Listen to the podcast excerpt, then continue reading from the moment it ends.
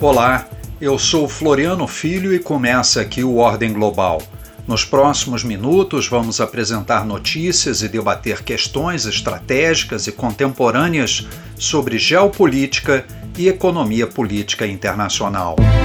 Ordem Global Fatos e análises da economia política e geopolítica internacional. O conflito no Oriente Médio entre Israel e o Hamas continua crescendo e envolvendo novos atores sem uma solução à vista.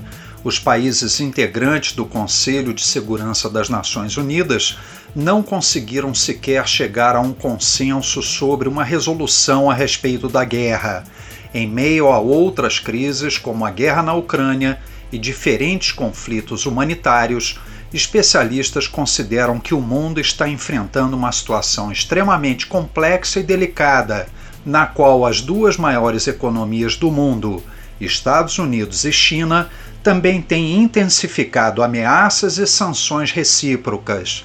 Quando esteve na Comissão de Relações Exteriores e Defesa Nacional no Senado, o ministro brasileiro das Relações Exteriores, Mauro Vieira, fez um apelo pela busca da paz no Oriente Médio. Defendemos que o Hamas liberte as crianças israelenses que foram sequestradas de suas famílias. Pedimos a Israel cessar o bombardeio para que as crianças palestinas e suas mães deixem a faixa de Gaza através da fronteira com o Egito. E exortamos as partes a respeitarem o direito humanitário internacional. É inadmissível a continuidade desse conflito e os ataques à infraestrutura civil, tal como verificado Hospital Batista de Gaza, que, segundo apurações iniciais, resultou na morte em torno de 500 pessoas.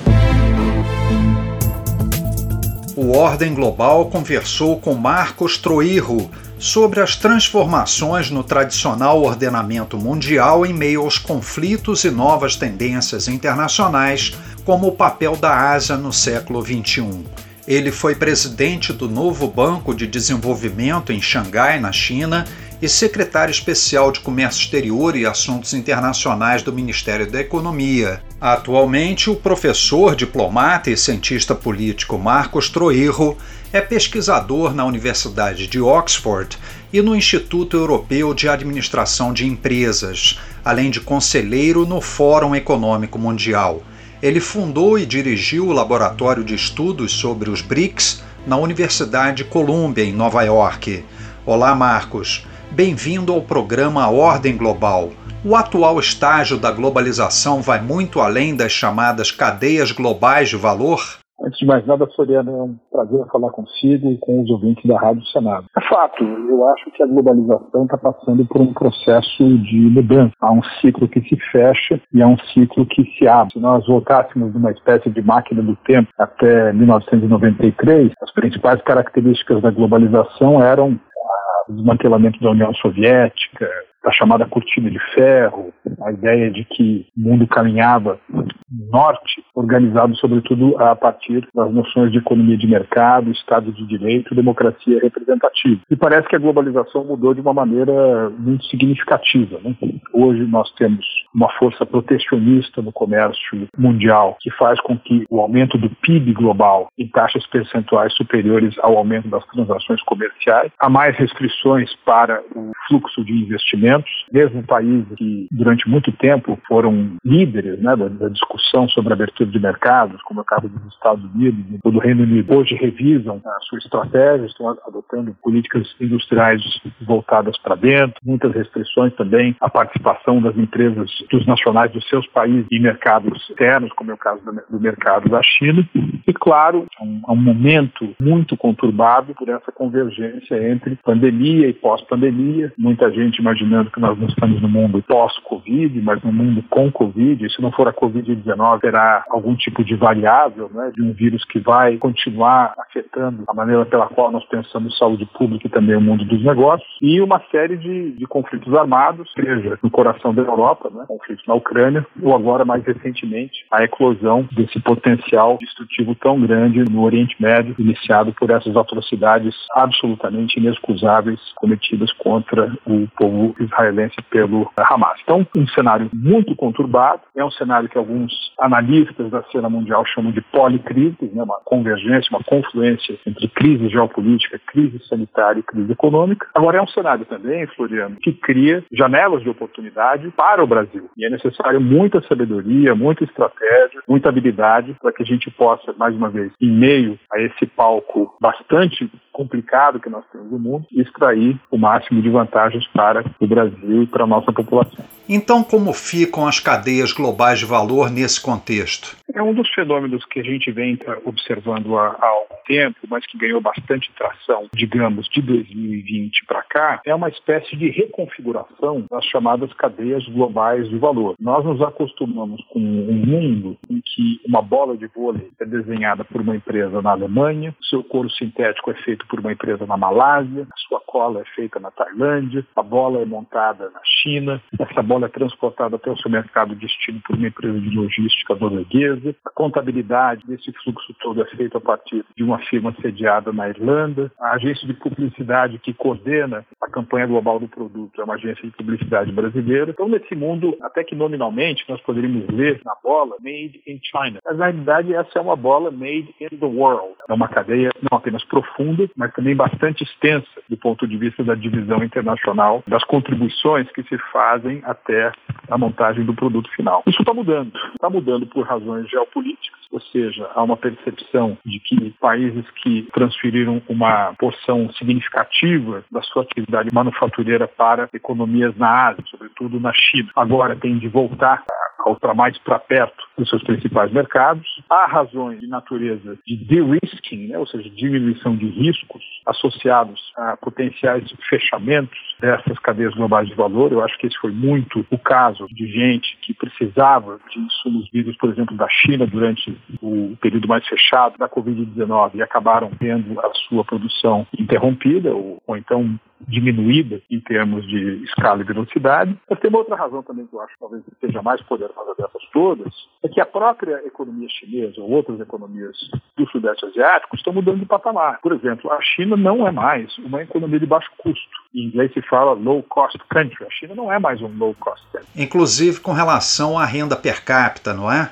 Hoje a renda per capita na China é cerca de 40%, 50% maior do que a renda per capita no Brasil. Então aquilo que era anteriormente visto como uma grande vantagem de se produzir na China, que supostamente é a baixa remuneração do fator trabalho, naqueles setores em que o fator do trabalho ainda ocupa uma parcela importante na definição dos custos finais, a China não tem mais esse diferencial. Então hoje nós observamos uma migração muito curiosa de atividades manufatureiras saindo do território chinês e migrando para outras partes é, do mundo. É um fenômeno que contribui contribui também para que a China passe por um processo de desindustrialização. No Brasil e em outras economias, esse debate de desindustrialização já ocorre há algum tempo. Ele agora vem ocorrendo na China também, porque a China está se desindustrializando. Uma parte significativa desses capitais migra para a vizinhança geoeconômica da China, vai para países como o Vietnã, vai para países como o Myanmar, vai para países como a Índia, vai para países como o Bangladesh. Aliás, Floriano, hoje não apenas a Ásia é a região que mais cresce no mundo, mas Bangladesh é a economia que mais cresce na Ásia. É um fenômeno muito interessante de país que vem absorvendo, por exemplo, no setor têxtil, no setor de moda, no setor de tecelagem, atividades que anteriormente estavam localizadas na China. E claro, uma parcela também é muito robusta dessa atividade manufatureira indo para países como o México. Não apenas porque o México, digamos assim, tem proximidade com grandes economias, como é o caso da economia dos Estados Unidos e do Canadá, mas também porque ao longo dos últimos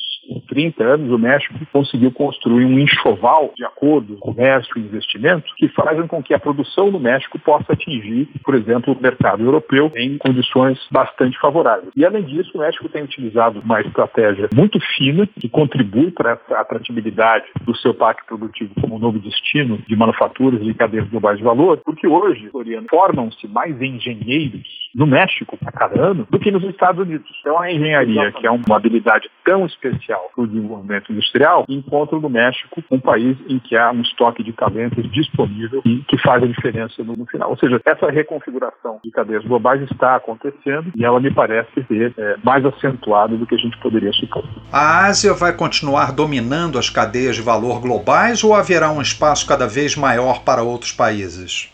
Soriano, a Ásia como região tem muitas credenciais para que se fortaleça a percepção de que o o, o Greenwich econômico, que o meridiano geoeconômico do mundo passa por lá. Veja, hoje, do ponto de vista do cálculo do produto interno bruto, medido pela paridade do poder de compra, a China já é a maior economia do mundo. De cada três países, dois têm a China como seu principal parceiro comercial. Do ponto de vista do PIB nominal, hoje a China é uma economia de mais ou menos 19 trilhões de dólares.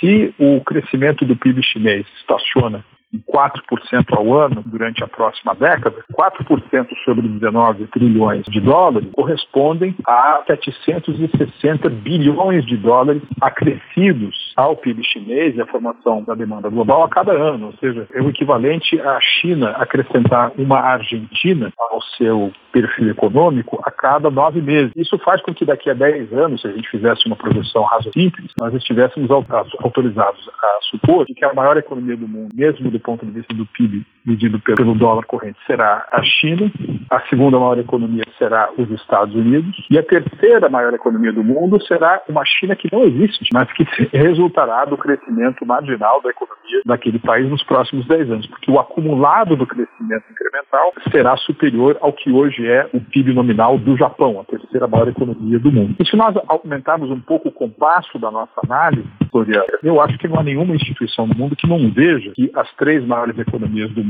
a partir do ano de 2040 serão China, Estados Unidos e Índia. Então, os dois países mais populosos do mundo, a Índia hoje com 1,5 bilhão de pessoas, os chineses com 450, farão com que a escala que combina demografia e economia continue a fazer da Ásia um epicentro muito importante da economia global. Qual é a perspectiva da atual disputa na área dos semicondutores e da indústria automobilística com o crescimento dos veículos elétricos? Você duas áreas, são áreas de ponta, onde talvez essa relação seja bastante delicada. Uma é o caso dos veículos elétricos, onde me parece que isso vai depender muito da relação do avanço tecnológico com o avanço de renda da população e, claro, também com as fontes multimatrizes de energia. Por exemplo, os indianos vêm estocando em grande medida petróleo, obtêm relações privilegiadas junto aos principais atores do setor de combustíveis fósseis nesse período que, por exemplo, vai do agravamento da crise da Ucrânia até agora. Então, naturalmente, isso exercer um papel na maneira pela qual a velocidade tá, para a expansão de veículos elétricos na Índia. É natural que isso aconteça em outros mercados também, de modo que talvez aquilo que nós supunhamos até muito recentemente era um, era um caminho único é, enxergar os veículos elétricos como o principal formato do, transporte de passageiros tenha mais matizes daquilo, do que aquilo que a gente poderia imaginar. E no caso dos semicondutores, Floriano, eu, pelo que eu tenho estudado do assunto e sobretudo as reflexões do Chris Miller, que é o, o autor do livro Chip Wars, né, Guerra dos Chips, que ganhou o prêmio de livro do ano do Financial Times, e parece que essa é uma cadeia de valor muito oligopolizada. As empresas de software que desenham esse tipo de semicondutores são duas ou três, a maioria delas, enfim, essencialmente nos Estados Unidos. As empresas que têm a capacidade de gerar o tipo de luz necessário, aparentemente chama-se luz ultravioleta extrema, essencialmente uma única empresa na Holanda, nos Países Baixos. Os materiais químicos utilizados nessa fase da produção são feitos por uma ou duas empresas no Japão e na Alemanha, e 90% dessa montagem final é feita pela TSMC, que é aquela empresa que nós todos conhecemos, que fica em Taiwan. E, provavelmente a possibilidade de você penetrar ou alterá-la de maneira significativa é pequena, pelo menos tendo um horizonte de tempo de 15, 20 anos. Então, eu acho que são dois casos, eu diria que são casos excêntricos, né, ou casos excepcionais, mas que têm as suas lógicas próprias e que, num certo sentido, não que, não que estejam na contramão, mas eles obedecem a uma dinâmica diferente do que a gente vê, por exemplo, em outros setores, como o setor de calçados, mesmo o setor de, de automóveis mais amplos, o setor de, eh, de têxtil, onde é muito visível essa reorientação das cadeias de globais de valor, distanciando-se de hubs de produção onde elas estiveram concentradas durante tanto tempo tempo, como foi o caso na China.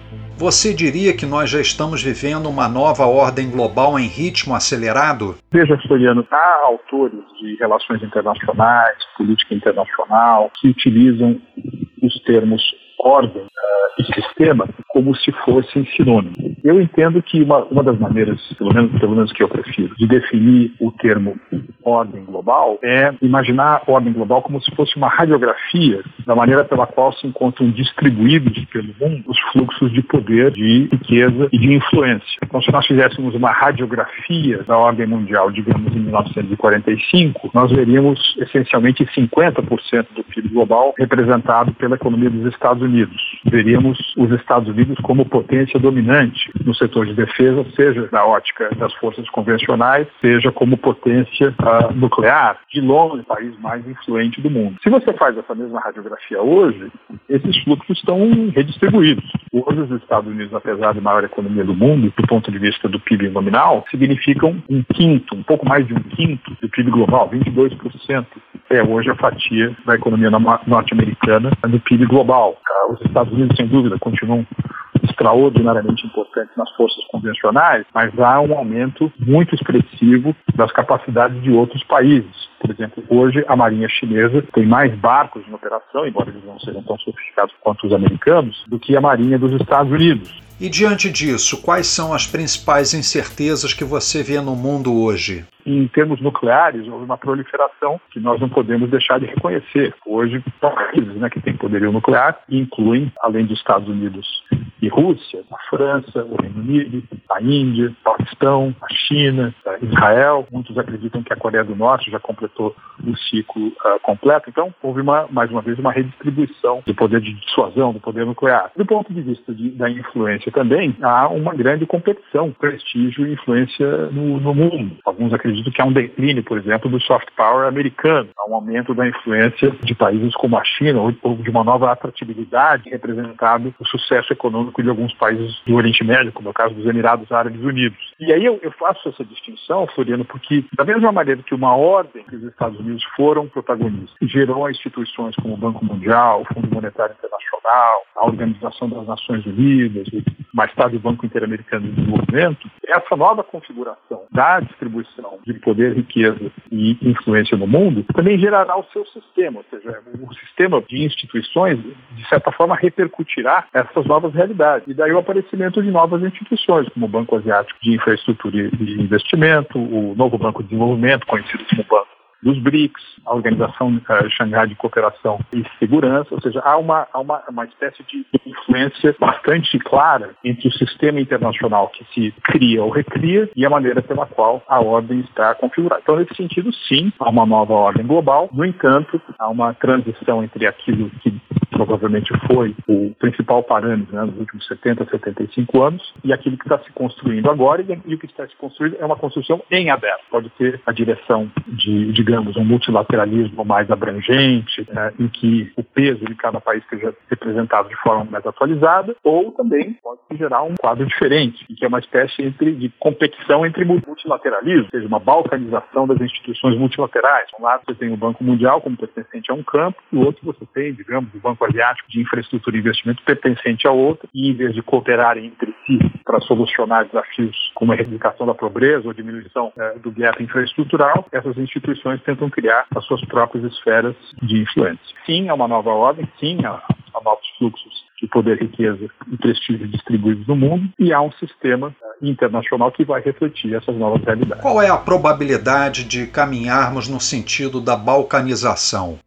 Vai depender muito é como se fosse uma peça de teatro em que, quando os atores começam a encenar, o enredo como um todo ainda não se concluiu. Ou seja, vai, vai depender muito de como os atores se relacionam, que uh, o playwright, né, ou seja, o, o teatrólogo, aquele que está tá fazendo a trama final, desenha os seus, os seus próximos capítulos. Por exemplo, num cenário de balcanização, a ONU é tornada cada vez mais irrelevante, o Conselho de Segurança se torna cada vez mais inoperante, o Fundo Monetário Internacional observa uma distância entre o que é a sua capacidade de socorrer crises de liquidez e aquilo que os países estão dispostos a contribuir na forma de capital para a solução dessas dificuldades. O, o Banco Mundial vê quase que desapareceu o seu poderio econômico e passa apenas a ser uma espécie de instituição voltada ao que ele considera boas práticas e automaticamente você vê outras realidades surgindo, né?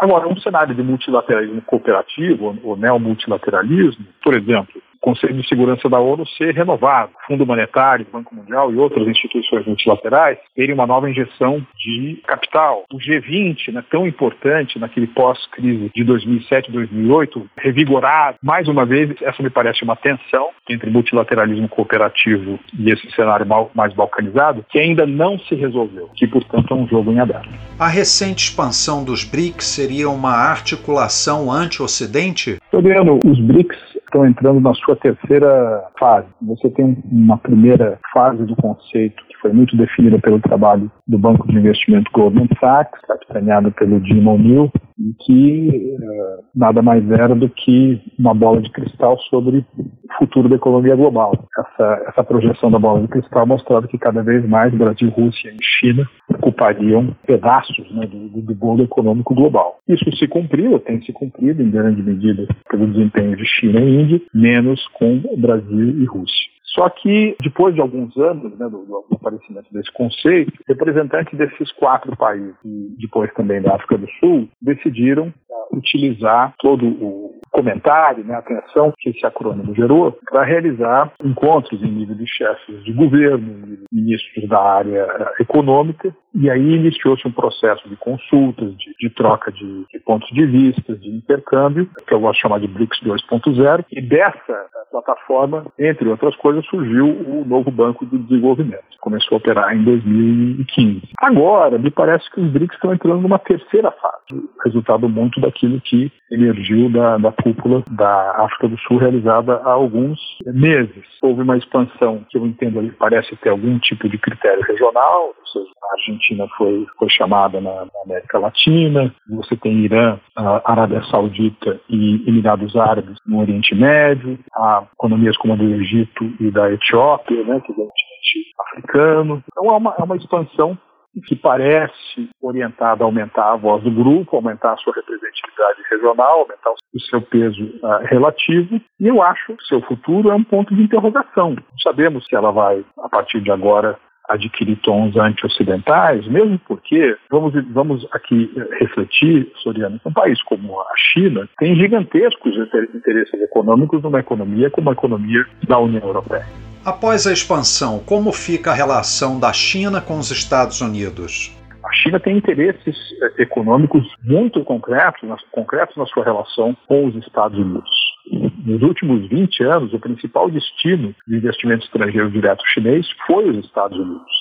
Nos últimos 20 anos, o principal destino de investimento estrangeiro direto norte-americano foi a, China. Então, me parece que nós devemos evitar a, ideia de que automaticamente esse BRICS 3.0 se transformar numa ferramenta anti-Ocidente. Mais uma vez, isso vai depender do jogo jogado e vai depender muito daquilo que é o resultado das ambições individuais de cada um dos seus sócios no que diz respeito ao futuro do grupo. Por exemplo, se o objetivo for, sobretudo, mobilizar capitais de longo prazo para endereçar o problema do déficit infraestrutural, essa é uma boa notícia. Agora, se por outro lado a plataforma se tornar mais um instrumento de balcanização da ordem global, me parece que essa é uma má notícia. Então, mais uma vez, tudo em aberto, muito disso vai depender, sobretudo, né, da maneira pela qual se concretiza a política externa, política de desenvolvimento de atores como China, Índia, o Brasil também em grande medida, que é um país extraordinariamente relevante, mas eu realmente torço para que seja mais uma ferramenta de cooperação, de construção, de diálogo e uma ferramenta de exclusão de uma parte importante do mundo. Como a América Latina e o Brasil podem aproveitar melhor esse atual contexto mundial?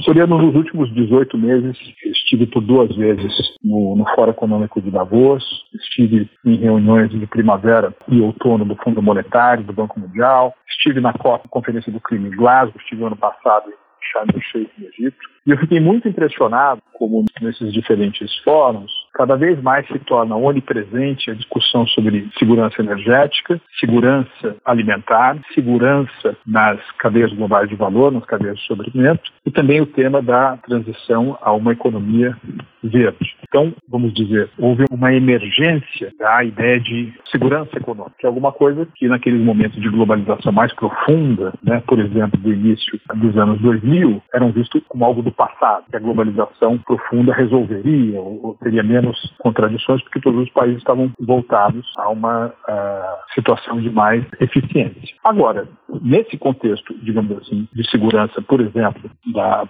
produção de insumos para o setor de infraestrutura ou, ou, de energia verde, claro, nós vamos ver situações que a gente vê em outras áreas, que é um tratamento diferenciado, por exemplo, em relação a terras raras ou acesso a determinados é, minerais considerados de natureza estratégica. Mas veja, num mundo em que tem crescimento da sua economia realizado sobretudo pela expansão de países emergentes de grande contingente populacional, isso vai, vai significar um choque pela demanda, eu, eu, diria que mais até do que um choque, uma mudança estrutural no mapa de demanda, por exemplo, o minério de ferro ou cobre, que se torna tão ou mais importante para a economia toda que um ou outro mineral que pode ser utilizado, por exemplo, para a produção de baterias de longa duração. Veja que coisa curiosa. Vou pegar o exemplo da Índia aqui. A Índia é um país que cresceu nesses últimos 10 anos a uma taxa média anual, né, do ponto de vista econômico, de 7%. O que significa que a Índia dobrou a sua renda per capita em uma década. As projeções que estão aí diante da gente são também de, de expansão econômica muito robusta. E a gente sabe que quando países crescem de uma maneira tão veloz, num espaço tão curto de tempo, e a partir de rendas per capita tão baixas, como é o caso da Índia, né? ou seja, mesmo com toda essa performance da última década, hoje a renda per capita na Índia é cerca de 3 mil dólares, o destino da renda incremental, o destino dos excedentes, é sobretudo para o consumo de alimentos, ou seja, há um aumento é, muito expressivo do consumo de calorias, do consumo de nutrientes, e um aumento muito expressivo também daqueles materiais necessários para fortalecer a infraestrutura do país. Né? Então eu vejo aí uma oportunidade muito significativa para que os países da América Latina, né, que têm vantagens comparativas ricardianas nesse universo da produção de alimentos e também de, de minerais, para que eles possam construir os excedentes necessários e investir em outras áreas intensivas em tecnologia que vão permitir aumentar a produtividade e, portanto, a renda da região. O Brasil precisa escolher entre Estados Unidos e China ou pode conviver bem com ambos? A bússola mais importante, Floriano, para o Brasil seguir é o interesse nacional, é o interesse é, do Brasil. E se nós tivéssemos que filtrar o que isso significa em duas ou três diretrizes, isso significa aumentar a renda do brasileiro, aumentar a capacidade do Brasil atrair investimentos produtivos a longo prazo, aumentar a participação do comércio exterior brasileiro como fatia das trocas internacionais. Significa abraçar, mas também contribuir com o desenho desses novos padrões de propriedade intelectual, de legislação ambiental, de inteligência artificial, que hoje estão em uh, dinâmica no mundo. Esse é o interesse nacional. De modo que, para que isso possa acontecer de uma maneira plena, o Brasil deve rejeitar análise de cenário que tomam como dado uma espécie de Guerra Fria 2.0, a qual o Brasil tem que automaticamente se alinhar a um campo ou outro. Mesmo porque, às vezes, eu gosto de descrever, como aliás, não sou o único, outros analistas também fazem, que a situação mais atual mais se assemelha a uma paz quente do que a uma Guerra Fria. Porque sim, existe uma mega competição entre, por exemplo, Estados Unidos e China, mas há também muita codependência, interdependência. Eu mencionei agora há pouco o fluxo de investimentos estoque que um país tem em relação ao outro nesses últimos 20 anos. Nós formos para a balança comercial, para as trocas entre os dois países, elas são de centenas de bilhões de dólares. Outro dia eu estava conversando com o Raghuram Rajan, que foi economista-chefe do, do FMI, foi também presidente do Banco Central da Índia. E ele me dizia que tinha feito um cálculo de qual era o valor do comércio entre os Estados Unidos e a União Soviética, um ano em que essa troca foi a mais expressiva. É, aparentemente foi o ano de 1979, um ano antes das Olimpíadas de Moscou, que aliás foram boicotadas pelos Estados Unidos e por, por vários outros países. E aparentemente naquele ano de 79, a valor presente, o intercâmbio entre os dois países foi de 2 bilhões de dólares ao ano. Agora, só no setor de manufaturas, o comércio Estados Unidos-China é quase 700 bilhões de dólares, ou seja, há uma codependência, uma interdependência que é muito mais sofisticada e complexa do que aquela de um cenário de Guerra Fria. Então, o Brasil quando olha para a China, vê um mercado crescente para suas exportações do agronegócio, da sua indústria alimentícia, da sua, da sua indústria é, mineral, possibilidades de parcerias tecnológicas importantes. Quando olha para os Estados Unidos, vê também chances enormes de joint ventures, de novos aportes de capital. Os Estados Unidos são uma das principais fontes irradiadoras de investimentos estrangeiros diretos é, no mundo, né? tem mercados de capitais profundos, de modo que nós não podemos nos ver vítimas de uma armadilha binária ter que escolher entre um campo e outro. O Brasil é um global player e deve sim buscar as suas parcerias baseado naquilo que é mais importante, que é o interesse nacional. Obrigado, Marcos Troirro, pesquisador na Universidade de Oxford e no Instituto Europeu de Administração de Empresas, além de conselheiro no Fórum Econômico Mundial. Por hoje, o nosso podcast Ordem Global fica por aqui. A você que nos ouve, muito obrigado pela audiência e até o nosso próximo programa. Ordem Global. Fatos e análises da economia política e geopolítica internacional.